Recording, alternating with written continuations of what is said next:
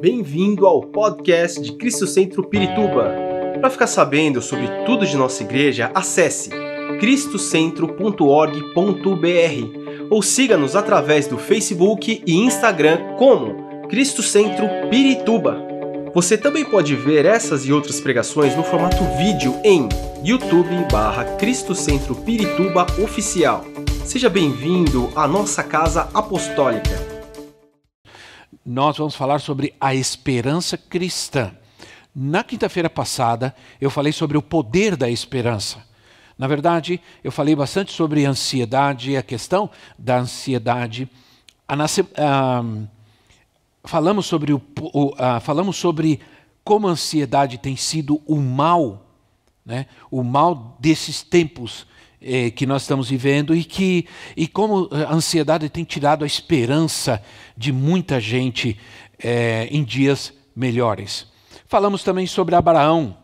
Abraão creu né, eh, em esperança na promessa de Deus contra toda impossibilidade na sua vida. Essa esperança lhe deu poder para perseverar e alcançar a promessa de Deus é, nós vimos também que devemos deixar de olhar para trás, a não ser apenas para nos lembrarmos daquelas coisas que nos podem dar esperança, né? e, para, e para podermos continuar em frente.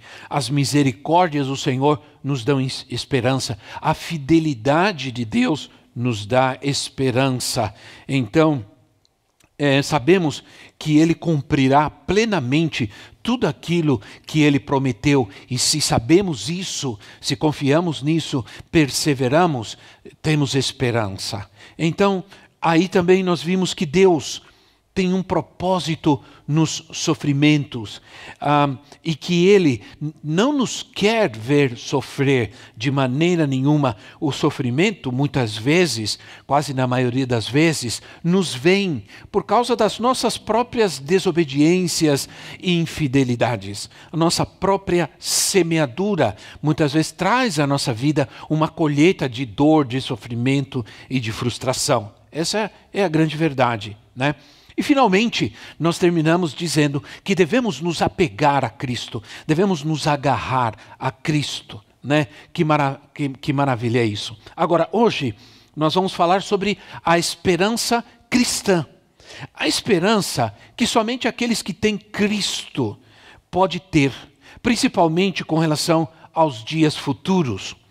Nós vimos na lição passada que só o cristão pode realmente ser otimista com relação aos, aos eventos futuros. Né? Isso nos ajuda a enfrentar a, a vida de uma forma mais serena, mais tranquila e mais equilibrada.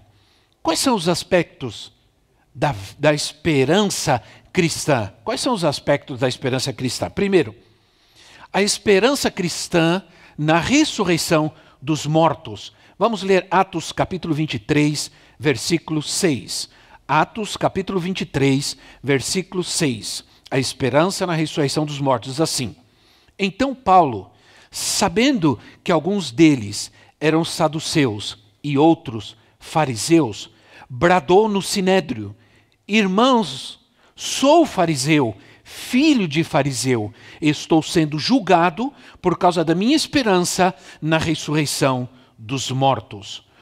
O apóstolo Paulo estava diante do sinédrio, que era uma espécie de um corpo de juízes, é, é, juízes judeus, que tratavam de coisas referentes à lei. Paulo foi chamado para responder à questão da fé, do que ele estava pregando. Afinal, Paulo era fariseu, Paulo foi um perseguidor das igrejas. Ele perseguiu a igreja. De repente, ele é encontrado pregando aquilo que ele estava atacando, perseguindo. Né? Que coisa tre tre tremenda. Então, eles estavam questionando, principalmente o apóstolo Paulo, por causa da sua crença na ressurreição dos mortos. O, né, o versículo no versículo, capítulo 26, versículo 6 a 8, capítulo 26, versículo 6 a 8, diz assim: Agora estou sendo julgado por causa da minha esperança no que Deus prometeu. aos nossos antepassados. Esta é a promessa que as nossas doze tribos esperam que se cumpra, cultuando a Deus com fervor, dia e noite. E por causa desta esperança, ó Rei, que eu estou sendo acusado pelos judeus, porque os senhores acham impossível que Deus ressuscite os mortos. Então, o apóstolo Paulo está falando sobre a esperança messiânica. E a esperança messiânica da ressurreição trazia também a nós essa esperança da ressurreição, a nossa própria ressurreição. A ressurreição de Cristo sempre assegura a nossa própria ressurreição. É, é, 1 de Coríntios capítulo 6, versículo 14, diz assim, por seu poder Deus ressuscitou o Senhor e também nos ressuscitará. Ora, se ela, essa esperança é dele, também é nossa. Né? É, é, é, se a ressurreição do Senhor assegura a nossa ressurreição. E 2 Coríntios 4,14, você tem os dois versículos aí na sua tela. Os dois, é, é, 2 Coríntios 4,14 diz assim: Porque sabemos que aquele que ressuscitou ao Senhor é, dentre os mortos, também nos ressuscitará com Jesus e nos apresentará com vocês. O apóstolo Paulo afirma muitas vezes que, assim como Cristo ressuscitou, ele, ele foi as primícias dos que dormem, ele também é o primeiro entre os que ressuscitam. Então, como ele é o primeiro, isso é, é haverão outros, e esses outros somos nós. Visto que a morte veio por um só homem, assim também a ressurreição dos mortos veio por um só homem. Logicamente, estamos falando de Jesus Cristo. Paulo usa uma metáfora agrícola, né? de, que, ah, de que ele é uma, ele, ele é uma primícia, é um primeiro fruto de muitos frutos que virão depois. Então, é, não é o único, se é o primeiro, não é o único. Ao contrário, ele é o primeiro de muitos. Nós seguiremos a Cristo na ressurreição. Essa tem que ser uma esperança nossa, irmãos. Essa esperança é, que temos deve nos encher de alegria deve nos permanecer firmes, deve nos ajudar contra toda perturbação, contra todo desânimo, contra toda má notícia. Aconteça o que acontecer, na nossa vida, nossa esperança é que um dia nós ressuscitaremos entre os mortos. Ora, Gruden diz que após a ressurreição após a sua ressurreição, Cristo tinha marcas, marcas em suas mãos, em seus pés, das feridas que ele sofreu em suas mãos e nos seus pés. Ora, nós, porém, não teremos nenhum tipo de, de, de ferida, e isso, isso eu me refiro à ressurreição, nós não teremos a, em nossa ressurreição nenhuma marca e nenhuma ferida, nenhuma doença, nenhuma machucadura dos, dos sofrimentos e das situações que nós vivemos em nossa vida, nenhuma deficiência, nenhuma doença, nenhum vírus. Porque após a ressurreição dos mortos, nosso corpo será aperfeiçoado, perfeito, incorruptível, ressuscitado em glória. Isso é o que diz a palavra de Deus. E você pode ler isso é, em 1 Coríntios capítulo 15, versículo 4, só menciono para você procurar. Algo importante a ser dito é, é que o apóstolo Paulo diz também que a nossa ressurreição está diretamente ligada à obediência a Deus em nossa vida. Em 1 Coríntios capítulo 15, versículo 58, e nós estamos num estudo bíblico. 1 Coríntios capítulo 15, versículo 58 diz assim: Portanto, meus amados irmãos, mantenham-se firmes e que nada os abale Sejam sempre dedicados à obra do Senhor, pois vocês sabem que no Senhor o trabalho de vocês será útil.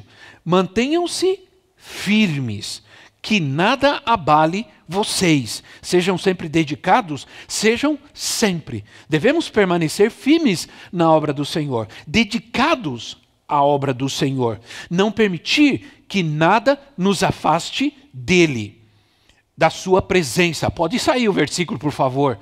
É, como as pessoas abandonam facilmente, infelizmente, a obra de Deus, minha gente. Infelizmente, é, por coisas meramente, meramente humanas, as pessoas é, elas, elas dão as costas para a obra de Deus. É, aliás, a única coisa que nos tira de situações meramente humanas, é, perdão, da obra de Deus, são coisas humanas. São coisas humanas.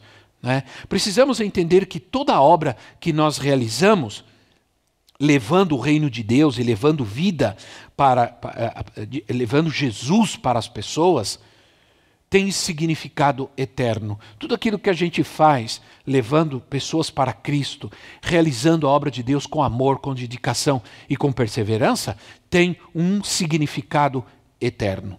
Ora, se a nossa esperança, mesmo em Cristo, ela se limita somente à vida que nós vivemos, apenas somente a essa vida, somos pessoas infelizes e sem nenhum propósito. Está cheio de gente assim, infelizmente. Por isso, nós precisamos buscar a recompensa celestial, aquilo que é eterno. Isso é o que nos traz esperança, a possibilidade da vida eternal, a, vida, a possibilidade da vida na eternidade, nos dá esperança.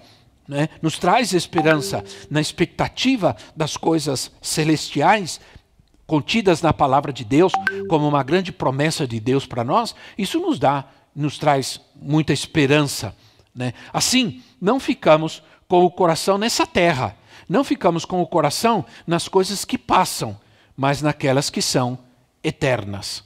Né? No, quando nós colocamos nosso coração nessas coisas que ficam, que passam, passarão os céus e a terra. Eles vão passar, essas coisas todas que estão aqui vão passar. Mas aqui nós devemos viver, que nos traz esperança, elas são eternas. A esperança cristã é a esperança na vida eterna.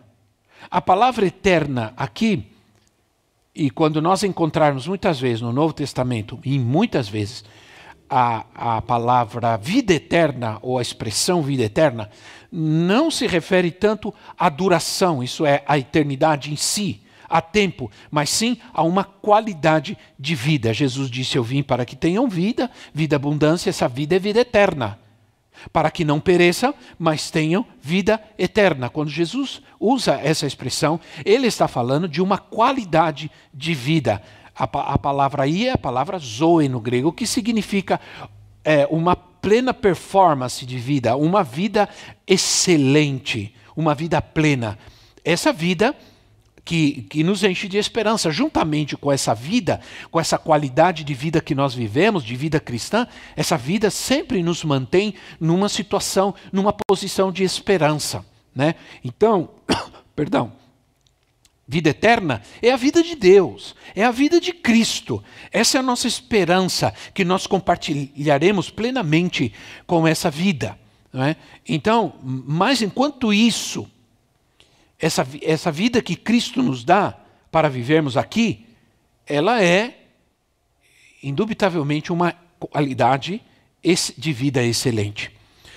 Tito, capítulo 1, versículo 2 Tito 1, 2 e Tito 3, 7, você tem os versículos aí na sua tela, diz assim: fé e conhecimento que se fundamentam na esperança da vida eterna, a qual o Deus que não mente prometeu antes dos tempos eternos.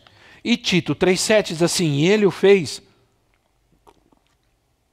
a fim de que, justificados por sua graça, nos tornemos seus herdeiros tendo a esperança da vida eterna. Tito está tratando da conduta cristã, que devemos viver e praticar as boas obras, coisas excelentes e úteis.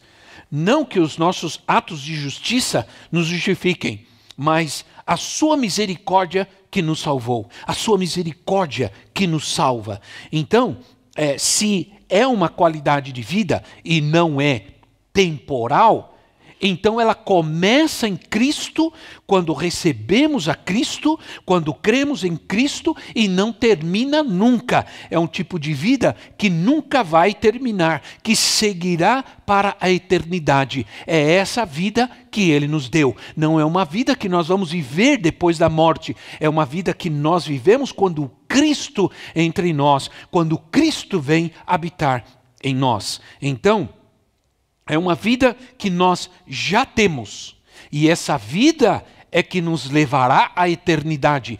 Não não chegará à eternidade aquele que não tem essa vida, que é a vida de Cristo em nós. Nada tem a ver com aquilo que nós podemos alcançar nessa terra, com uh, nada tem a ver com, com o que nós vivemos como cristãos ou o que nós realizamos. Né? Uh, não tem a ver com nossas conquistas, mas em sermos conquistados cada dia e viver essa vida cada dia nele, em Cristo. Isso é tão importante, meus irmãos, isso é tão fundamental. Isso tira um pouco de nós, tira aquela religiosidade equivocada de nós. Né? Tira também a ideia de que nós devemos fazer boas obras e seremos.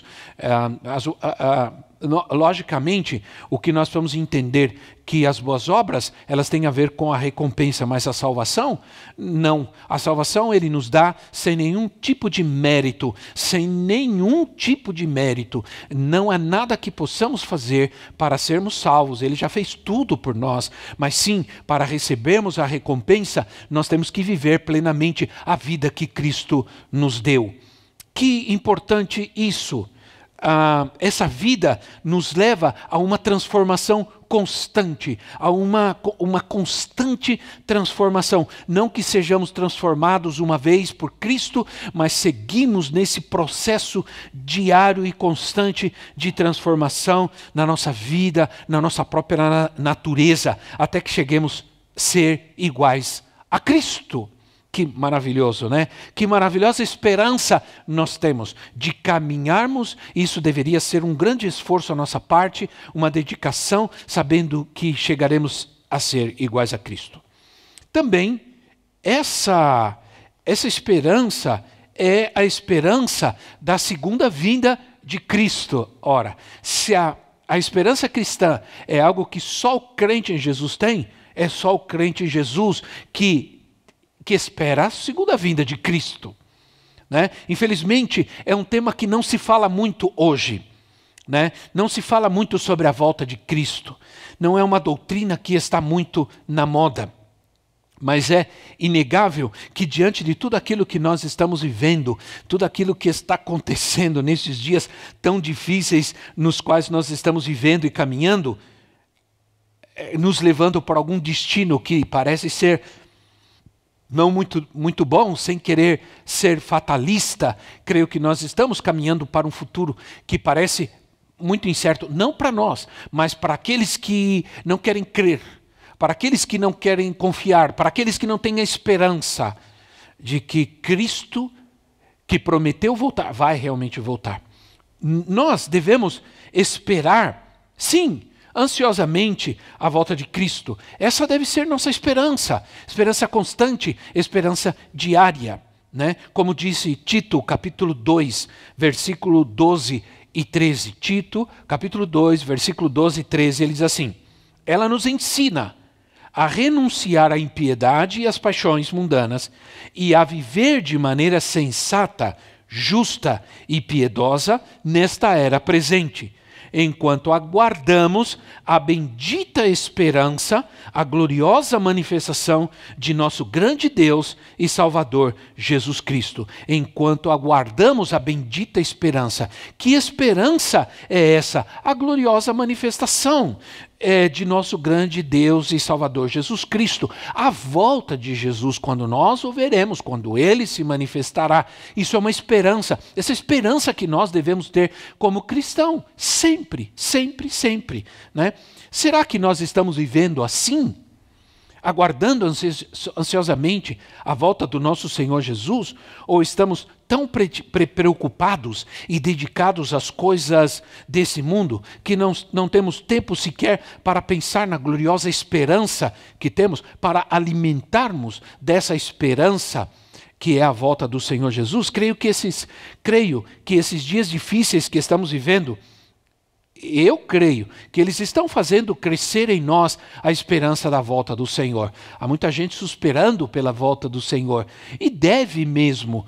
Né? Nós não, nunca devemos esperar que o Senhor vai voltar amanhã, depois de amanhã, o mês que vem ou ano que vem. Nós devemos viver como se Cristo fosse voltar agora, agora, já já. Devemos viver assim. Não é? Então, é, devemos viver, porque nós não sabemos quando Cristo voltará.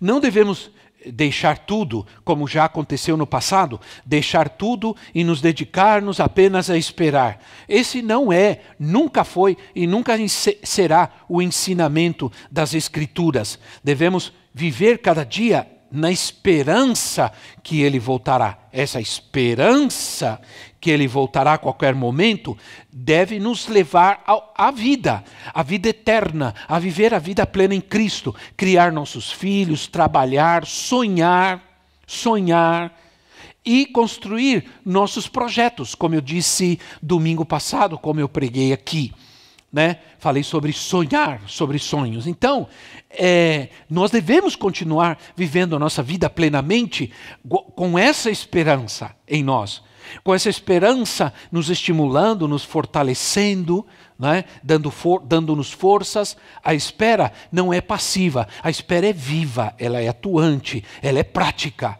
né? em nós. Glória a Deus por isso. Também nós, o que nós precisamos fazer nessa esperança cristã é tratar com a nossa mente, ter uma mente focalizada na graça. Né? É, 1 de Pedro, capítulo 1, versículo 13 a 16. 1 de Pedro 1, 13 a 16, assim.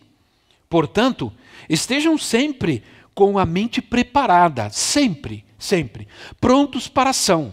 Sejam sóbrios e coloquem toda esperança na graça que lhes será dada quando Jesus Cristo for revelado. Como filhos obedientes, não se deixem amoldar pelos maus desejos de outrora, quando viviam ignorância. Mas, assim como é santo aquele que os chamou, sejam santos vocês também em tudo o que fizerem, pois está escrito: sejam santos, porque eu sou santo. A graça aqui, irmãos, está relacionada à nossa recompensa é, enquanto a vinda do Senhor.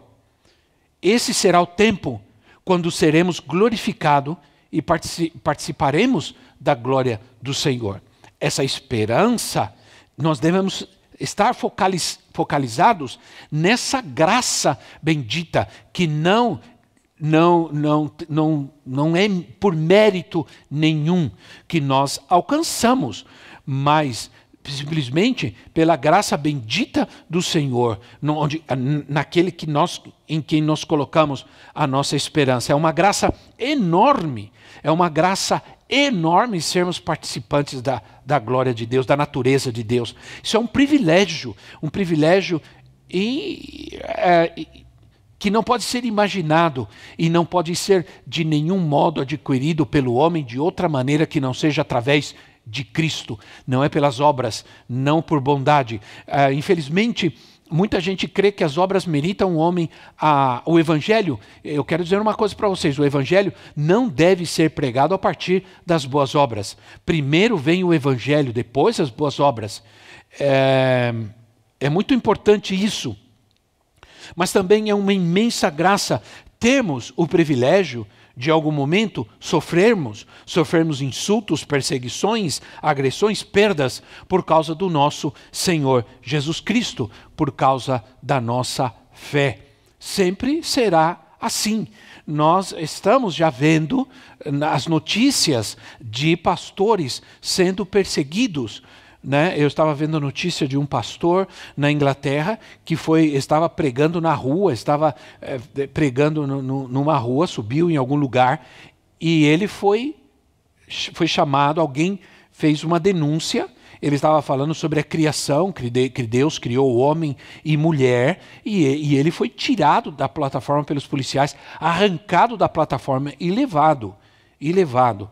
E aqui eu vi a notícia ontem, eu vi uma notícia de uma youtuber que estava sendo processada e estava sendo tirada é, o seu, a, a, sua, a sua postagem, porque ela disse que Deus criou homem e mulher. Não existe nada de errado nisso, não existe nada de agressivo isso e nem de ofensivo a ninguém isso. Não existe nenhum tipo de ofensa. Isso é o que nós cremos e nós temos o direito de expressar o que nós cremos, porque nós vivemos num país, é, irmãos, é, num, num estado é, é, de direito, que nos dá o direito de expressar aquilo que nós pensamos e cremos. Isso é, inclusive, constitucional. Então, ah, no meio das lutas, muitos tendem a pensar que Deus os abandonou. Mas se focarmos nossa mente na graça, vamos perceber que ser perseguido por causa da justiça é uma grande honra, é um grande privilégio. Ser perseguidos por causa daquilo que nós sempre vamos manter nossa fé, nunca vamos deixar de crer, não importa o que façam conosco. Independentemente do tipo de sofrimento que estamos enfrentando, precisamos focalizar a nossa mente no amor e na graça de Deus, sempre, sempre. Lembrando que Ele está no controle de todas as coisas, que Ele está no controle de tudo e que tudo acontece, é, ou melhor, tudo que acontece está, te, está dentro de um plano perfeito de um Deus que é soberano. Muito bem, uma mente focalizada na obediência. Tudo, tudo acontece, começa em nossa mente. Nossa mente é o campo de batalha. É toda batalha espiritual, ela é travada em nossa mente. A batalha moral também. Ela é travada em nossa mente. A mente é o campo de batalha, o campo de guerra. Por isso, precisamos levar, como disse o apóstolo Paulo, lá em 2 Coríntios, não precisa, eu só estou mencionando, 2 Coríntios capítulo 10, 4 e 5, ele disse, é, porque as, as, as armas da nossa milícia não são carnais, e assim poderosas em Deus para a destruição de fortalezas, anulando todo sofisma, pensamento que se levanta contra o, o, o, o, ou melhor, o conhecimento de Deus. Ele diz a gente deve levar cativo todo pensamento à obediência de Cristo. Isso é, nós precisamos eh, submeter nossa mente à palavra de Deus e, e à obediência a Cristo. Quando nós fazemos isso, nós livramos, nós focalizamos a nossa mente e nós ganhamos essa guerra constante, diária contra nós, contra a nossa vida, contra a nossa fé, contra a nossa confiança, contra a nossa esperança, que começa sempre em nossa mente. Por isso, todas as notícias, todas as informações, toda, hoje em dia vivemos numa sociedade onde, que a, mentira, onde a mentira está por todo lado. A mentira, mentiras, mentiras, mentiras, mentiras. O propósito é encher a tua mente de mentiras até que você passe a acreditar plenamente nessas mentiras. E sabe de uma coisa? A gente vai ver só mais lá adiante quais serão os resultados de acreditar e viver essas mentiras, de aceitar essas mentiras em nossa vida. Ora, assim, a palavra de Deus diz que quando as pressões na nossa mente, elas às vezes se tornam extremas, quando a gente sofre muita pressão em nossa mente, como nós estamos vivendo nesses dias, tudo é morte, morte, morte, morte, morte, morte. Há um, um espectro de morte, há uma indústria da morte, da miséria, do pavor. E, e, se nós nos deixamos levar por essa, por, essa, por essa sedução maligna, nossa mente vai se encher de pavor e de medo, e assim a gente vai ser destruído por esse pensamento. Destrua todo pensamento, leva esses pensamentos à obediência de Cristo Jesus. Como você faz isso? Você faz isso através da palavra, através da palavra. Paulo diz em Romanos que nós devemos renovar a nossa mente através da palavra de Deus, renovar a nossa mente, não nos conformar, não aceitar o que esse mundo nos impõe, mas renovar a nossa mente através da palavra. Assim, a gente vai destruindo todo tipo de argumento argumento que se levanta nesses tempos contra a fé, contra a moral, contra a família. Principalmente, nós vamos falar sobre a família esse mês. Quantos argumentos hoje contra a família? Que ataque terrível contra a família, até o ponto de que a, até muitos cristãos começam a aceitar certas coisas que são totalmente contrárias, totalmente contrárias à palavra de Deus. Então, irmãos, isso é o que significa quando a palavra de Deus nos manda cingir o nosso entendimento, é como colocar algo para, perdão, para dar firmeza. Né? Cingir é vestir, é como colocar uma cinta, um cinto, né? para dar firmeza. Ora, cingir a nossa mente é fazer alguma coisa, é a mesma coisa, trazer aquela proteção. Uma mente deve estar focalizada na, na, sempre na obediência e a nossa mente também precisa estar sempre focalizada na, na santidade. Na santidade. A santidade, ela possui dois aspectos. Um aspecto que é de Deus, um trabalho de Deus em nós, um trabalho do Espírito Santo em nossa vida, e o nosso próprio trabalho. Né? É, o, com o trabalho do Espírito Santo sempre. No aspecto é um, um aspecto posicional, isso é, que é a nossa posição, nós somos santos, porque fomos transportados pelo Senhor das trevas para a luz, introduzidos no reino do Senhor, e isso ele fez. Né? Fomos separados é, para Deus, e essa é uma mudança de posição. Então, isso é o que ele faz em nós. E o segundo aspecto, uma vez que a gente muda de posição, nós precisamos cada dia nos separar. Nos separar para Deus, e isso é algo que necessita da cooperação e da ação nossa e do Espírito Santo em nossa vida. Essa é a nossa parte. Né? Então, esse é um ponto. Também nós devemos entender que a esperança cristã é a esperança que provém das Escrituras. Qualquer esperança que vem de qualquer outro lugar, de qualquer outra situação, não nos interessa. A esperança que provém das Escrituras, Romanos capítulo 15, versículo 4, Romanos capítulo 15, versículo 4, assim: Pois tudo o que foi escrito no passado foi escrito para nos ensinar, de forma que, por meio da perseverança e do bom ânimo procedentes das Escrituras, mantenhamos a nossa esperança. Mantenhamos, olha só, procedentes do bom ânimo, perseverança, por meio da perseverança e do bom ânimo, pre, pro, procedentes das Escrituras. Então, o apóstolo Paulo está falando primordialmente, aqui, claro, ele está se referindo ao Antigo Testamento, como ele cria na importância do Antigo Testamento uma defesa. Paulo fazia uma defesa contra os gnósticos que tratavam de minimizar ou, ou tratavam de um, ah, negar a autoridade do Antigo Testamento. Quando Paulo elogia o Antigo Testamento, ele está apenas afirmando a obra redentora de Cristo. Entenda uma coisa: crer no Antigo Testamento é crer na obra redentora de Cristo, sempre. Né? Então, o Antigo Testamento, assim como no Novo Testamento, eles estão repletos de ensinamentos para nossa instrução moral e espiritual. O ensino da palavra nos enche de esperança. Por isso nós precisamos. Você vem aqui no domingo, porque nós precisamos nos reunir, porque aqui nós estudamos a palavra de Deus. Eu não sei quantos de vocês que me ouvem agora estavam me ouvindo no domingo. Mas eu disse no domingo que o grande prejuízo que traz a, a gente, a, a, pregação da palavra, o culto é, virtual online, é que muitas vezes nós sofremos muitas distrações. Quando você está na sua casa, você está, é, você está vendo o culto e está fazendo outra coisa está limpando, está é, comendo, está fazendo o almoço, ou você está assistindo o culto, ouvindo a palavra, vem a criança, vem o filho, o cachorro, toca a campainha. Tudo isso vai acontecer constantemente. E cada dia vai tirando de você parte desse alimento. Eu dei o exemplo, por exemplo, eu dei o exemplo de que quando você faz um almoço fresquinho, uh, aquele feijão com arroz quentinho, aquele bife, e você está morrendo de fome,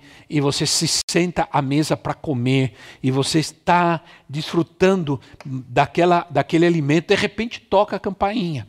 Aí você levanta, vai lá, é alguém que quer falar alguma coisa com você, e conversa, e fala, e resolve tudo.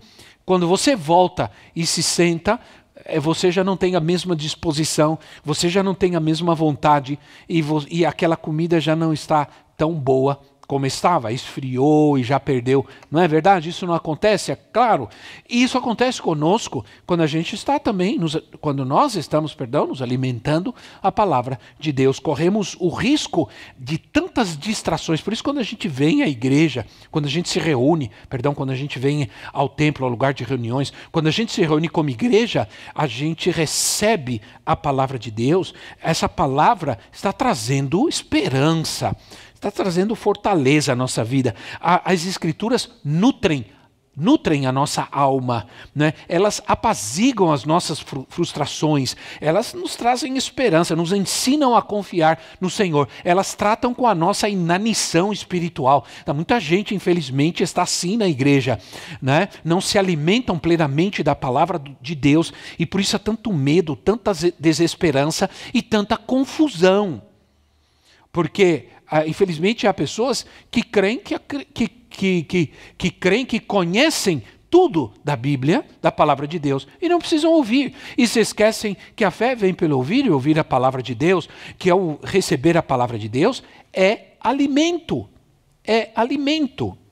Então, é, uma vez, alguém chegou e disse assim: alguém chegou para um, um, um homem, para um pastor, chegou para um pastor e disse assim: Pastor, é o seguinte, eu tô, desisti de vir à igreja. Faz anos que eu vou na igreja, anos. Desde a minha infância, venho na igreja, venho assistir, assisto os cultos, ouço a, a, a palavra, o ensinamento da palavra, e eu não me lembro de nada. Eu não me lembro de muitas coisas que eu ouvi, não me lembro do que ouvi quando era adolescente, o que eu ouvi agora, não me lembro, acho que é uma perda de tempo, acho que não vale a pena. Né? É, aí o, o, o pastor olhou para aquele homem e disse assim: Meu irmão, deixa eu dizer uma coisa para você. Eu sou casado com a minha esposa há 30 anos. Faz 30 anos que todos os dias ela faz uma comida deliciosa para mim. Todos os dias ela prepara comida com amor, com carinho, um cozinha uma comida excelente e eu como e me deleito. Quero dizer para você que eu não me lembro de nenhuma das refeições que a minha esposa fez para mim. Desses 30 anos, eu não me lembro de quase nenhuma, não me lembro nem de ontem, mas eu sei de uma coisa: cada uma dessas refeições que ela fez para mim nesses 30 anos me alimentaram, me nutriram, me fortaleceram e me deram vida. E eu estou hoje aqui por causa disso. Assim é conosco. Nunca, nunca, nunca, por mais que conheçamos a Bíblia, por mais que achamos a, a, ou achemos, perdão, que tenhamos todo o conhecimento das Escrituras, não nos alimentamos plenamente se não estamos dispostos a ter um coração sensível, obediente, humilde para ouvir e receber a palavra. Então, quantas vezes a simples leitura, por exemplo, no livro de Salmos, nos enche de esperança em momentos de tristeza e de dor. A, a palavra, em momentos assim, ela é um bálsamo, ela está em nossas mãos. Você tem a palavra de Deus nas suas mãos. Você tem esse alimento nas suas mãos, você tem essa vida nas suas mãos.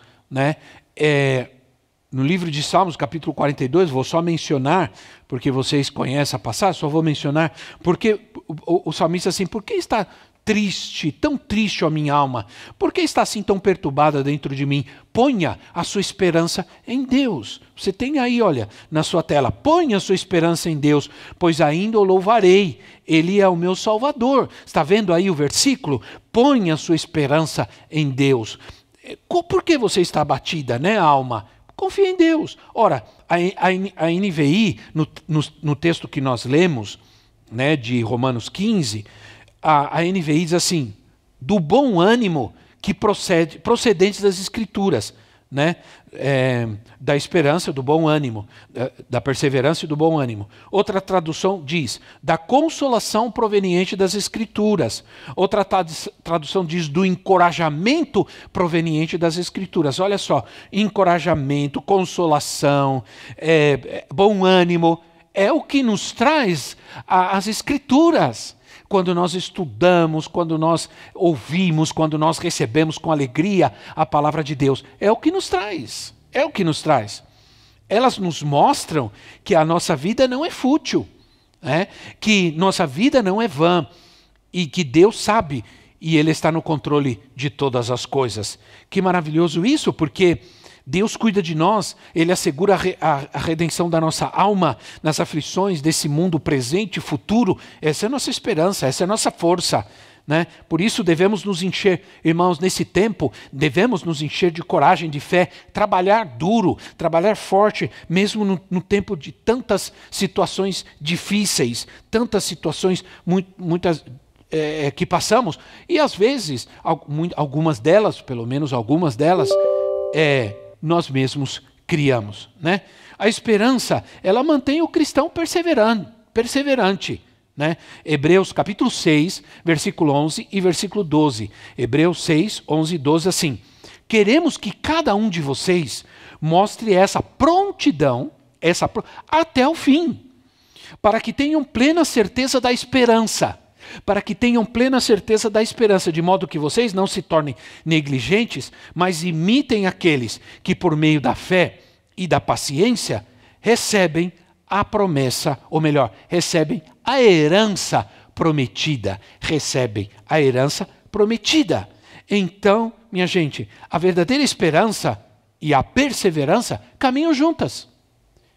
Ora, perseverar não é algo automático, não é? não é algo passivo, é um trabalhar na nossa salvação, é, é, trabalhar com a nossa salvação, não é esperar e ficar é, completamente dependente de nada, de, de nenhuma situação, mas é trabalhar. A perseverança precisa ser cultivada cada dia, principalmente nos momentos de aflição, de dor, de frustração, de decepção. Né? Não desfalecemos, como diz as Escrituras, não se não desfalecemos, recebemos. Se não desfalecemos, chegaremos. Então devemos ser diligentes em levar a cabo em nossa vida e no sentido e o sentido literal da palavra do Senhor como Cristo Senhor da nossa vida, como Cristo Senhor da nossa vida. Se andamos desse modo, então nós vencemos. Se andamos nos aliando às corrupções desse mundo, como alcançaremos a verdadeira esperança? Não alcançaremos de forma nenhuma. Devemos permanecer como no começo. Eu gosto disso, mantendo nossa fé, mantendo nossa atitude, nossa confiança. Não adianta começar bem e terminar mal. Infelizmente, as pessoas estão assim, começam algo bem e terminam mal. Por que tem que terminar mal? Porque as situações difíceis nos levam a isso? De forma nenhuma. As situações difíceis naquilo que vivemos e fazemos para Deus nunca nos deveríamos, nunca deveria nos levar a terminar mal. Deveria nos levar a melhorar aquilo que começamos. Começamos bem e terminamos mal. Isso acontece com muita gente. Infelizmente, não permita que isso aconteça com você. Fica firme. Tempos difíceis acontece, tempestades ocorrem, com certeza. Não é? Então, não adianta começar bem e terminar mal. Começamos bem, vamos terminar bem, vamos continuar. Se há problemas, se há oposições, se há mal entendidos, se há mal impressões, vamos tratar, vamos resolver. Não abandone o barco, não pula para fora do barco, não deixe as, as, coisas de Deus, porque algumas coisas não estão dando certo, não estão ao seu favor. Nem sempre será assim. Olhe a palavra de Deus, olhe os servos de Deus. Né? Em Hebreus mesmo, Hebreus 11, é, o, fala sobre os homens da fé, fala, fala sobre o que esses homens viveram. Há poucos exemplos, quase nenhum exemplo na Bíblia de alguém que tenha feito grandes coisas em Deus e não tenha padecido decepções, frustrações sequer. Começamos bem, vamos terminar bem, mantendo nossa confiança, perseverando para alcançar a autêntica esperança, a esperança que é cristã, a esperança que é de Cristo em nós, a esperança que vem através da Sua bendita e maravilhosa palavra. Que maravilhoso isso, não é verdade? Que Deus te guarde, te abençoe, tenha confiança. Olha, quero te dizer uma coisa. Com relação mesmo, por exemplo, a, a, você ser fiel ao Senhor. Como é, como é difícil muitas vezes uma pessoa permanecer firme nos seus dízimos, nas suas ofertas.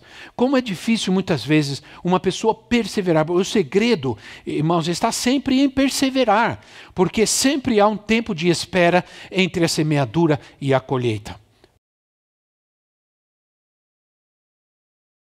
Terminar, mas você vamos deixar aí na sua tela, vamos passar a nossas, nossas informações para que você possa manter sua fidelidade a Deus, não é? Nos seus dízimos, nas suas ofertas, sempre. Seja fiel, persevera. Porque quem persevera alcança, quem persevera recebe. Eu estou aproveitando o gancho para falar sobre isso, porque isso é importante. Né? Às vezes as, as, pessoas dizem, ah, eu vou dar o dízimo e amanhã elas já querem receber eh, o retorno disso. Isso não é assim. Você precisa perseverar no Senhor. Não é, não é uma questão apenas financeira ou de necessidade, de forma nenhuma. É uma questão plenamente espiritual. É uma questão de fé, de perseverança, na certeza, na esperança, absoluta certeza de que Deus nos abençoará. Sempre, sempre, sempre. Que, que o Senhor continue abençoando a sua vida, que o Senhor continue te enchendo de graça, misericórdia.